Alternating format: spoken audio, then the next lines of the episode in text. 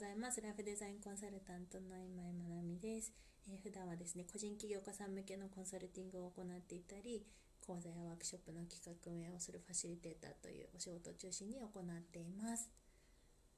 えー、新潟市在住37歳、小中学生2児の母でもあります。はい、このラジオはですね私が普段考えていることや頭の中を言葉にする自分自身の言語化力を高めていくというところとあと聞いてくださった方が何か感じたり気づいたり考えたり新しい価値観に触れるきっかけになったらいいなと思いながらお話をしています。はい、今日は4月12日月曜日ですね。えっ、ー、となんと今日99回目の配信だそうで割とコツコツと何かをこう続けるっていうことが苦手なタイプなのであの99回ゆるくでも続けてこられたことがすごいなと思っています聞いてくださってる方がねとでもいてくれて嬉しいです。ありがとうございます。これからもよろしくお願いします。はい。ということでうんとそんな99回目の今日はですね仕事ができる人の見極め方ということでお話をしたいなと思います、えー、仕事ができる人っていうとどんなイメージがありますかね？なんかいろんな働き方だったり職種だったり、うん、いろんな仕事がある中でもなんだかまだやっぱり、うんと、スマートなビジネスマンタイプとかバリバリのキャリアウーマンみたいな人が割と仕事ができる人っていうようなイメージがあるのかなっていう気がします。で、まあ、憧れますよねなんかこうそつなくいろんなことがこうこなせるとかもう交渉事が上手だったりとか仕事がもうサクサク進んでいったりとかなんかね憧れますね。私は本当に容量が悪いタイプなのでああそんな風にできたらいいなとか思うところもあるんですけどもうないものねだりだと自覚はしているのではい自分のあのなりにねできることと思うんですがえっ、ー、と今日はですねえっ、ー、と先日ちょっとあの小学校の PTA 役員のあの今年度の役員3期目の作業があったのでなんかそこで感じたことをこう例にしながらお話ししてみたいなと思います。はい、で私昨年度までの2年間ですね小学校の PTA の副会長をやっていてで、まあ、この、ね、ご時世コロナの影響で学校の行事とかも縮小していたりもして PTA もそんな活動することなかったので副会長といっても大してなんかしたわけでもないんですけどなんかねこうほんと最後のえーと、もうちょっとお仕事ですかね。昨年度の役員だけど、まあ、新しい PTA がの役員さんが決まったりとかえっ、ー、とあとなんだ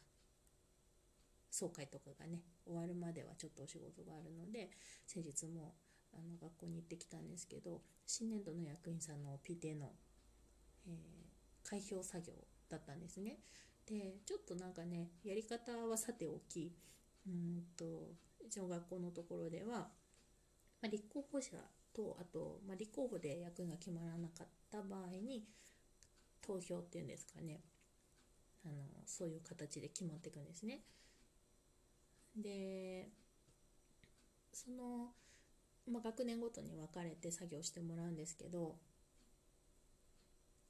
こうバーッと見ていてですね もうほんといろんなあの形で作業が進んでいってすごい面白いなと思って見てたんですけどあるテーブルはすごく和やかにほんわかした雰囲気でゆったり進んでる感じですね。であるテーブルは、うんと、結構ですね仕切るタイプのリーダーシップを取るようなタイプですかね。でもうどんどんその人がもう仕切って進めていくみたいな感じのところであるテーブルはですねこう先生が説明してるのに全然説明聞かないでこれってさこれってさみたいなこうやってやるんだよねみたいな。のここでちょこちょこ喋りながら結局なんか作業がどうしていいかわからないみたいな感じになってちょっと混乱してるテーブル。とあとですねうんと自然とこうペアができて、えー、と1人がこう読み上げて1人がチェックしてみたいなのがこうそのテーブルの中でですね行われている。こうやってやろうって言ったのか自然発生的にそうなったのかあと誰かがやってるのを見てあそのやり方でやろうっていう風になったのかは分からないんですけどそういう風になってこう作業が、えーと、スムーズに進んでいく。ですね。で一緒に組んだ人によって、えーと、全然違ったりとかそこに集まってる人あの絶対こうグループで何かを行う時って、えーと、と1人の影響だけじゃなくって必ず何て言うんですかね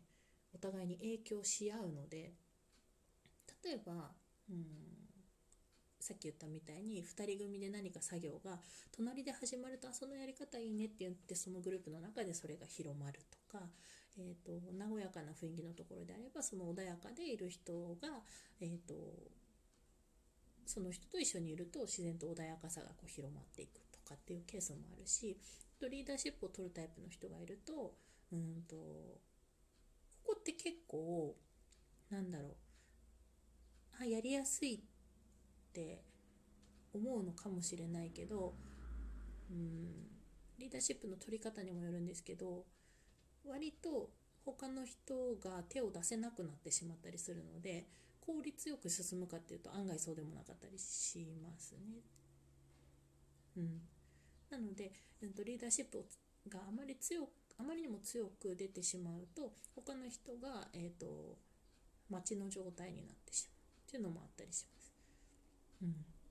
ん、でなんかいろんなね相互に影響し合うので一概にこのやり方がいいっていうことも言えないしこの人だからこれができたっていうことも言えないと思うんですけどうんと仕事ができる人っていう視点で見ると、えー、例えばそういうなんかこうやってやったら作業効率が良さそうだよねっていうところをキャッチしてやり始められる人。ですねはすごく、えーと、やりやすいと思います。で目の前のことの作業に集中できるっていうのもすごく能力的に必要なことだし、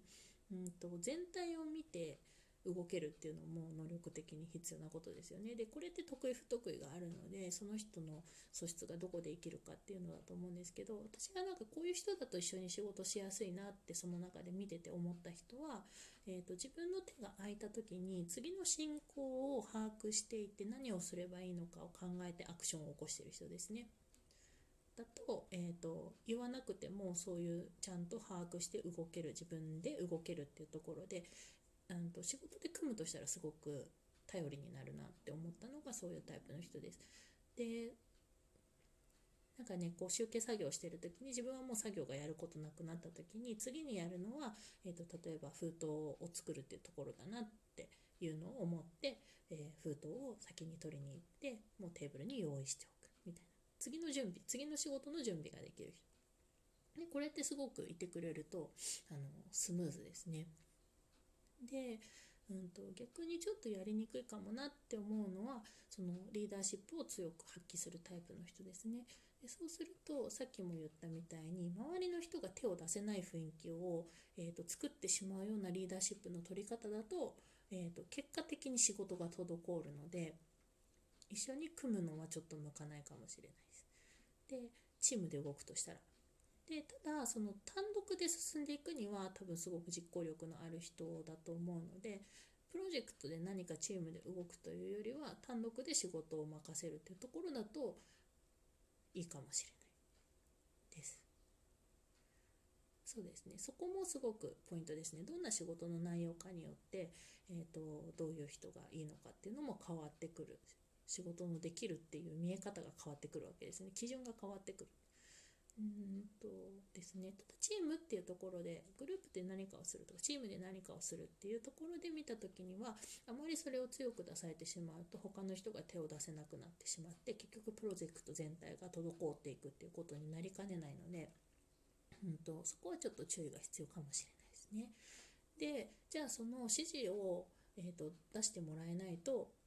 動けないような状態の人たちはじゃあ仕事ができない人だから必要ないのかっていうとそんなこともなくって逆に言うと,、えーと、この仕事をお願いしますっていうふうに渡して任せればそれを、えー、そつなくこなしてくれるっていうタイプの人であれば、えー、私はあの冒頭でも言ったみたいにコツコツ何かを続けるっていうことがとても苦手なタイプなので、えーと、そういう方がその私の苦手な部分を得意と思って取り組める方がいたらそういう人と組むと,、えーと、より仕事が進んでいく。っていうことが起こるのであのなので要は仕事ができる人の見極め方ってその自分がどういう仕事ができる人が必要なのかっていうのを見極める側が理解しているっていうことですね。がすごく大事になってきます。うん、なので、えーと、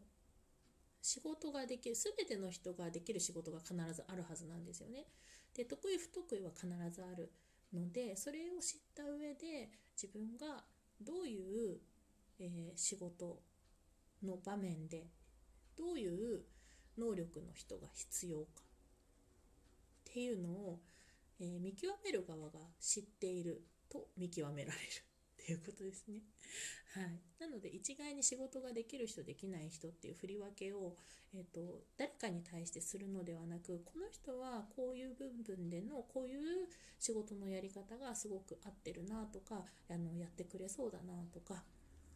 あのまさに適材適所ですよねそういうふうに力が発揮できる環境に、えーと入れば必ず人は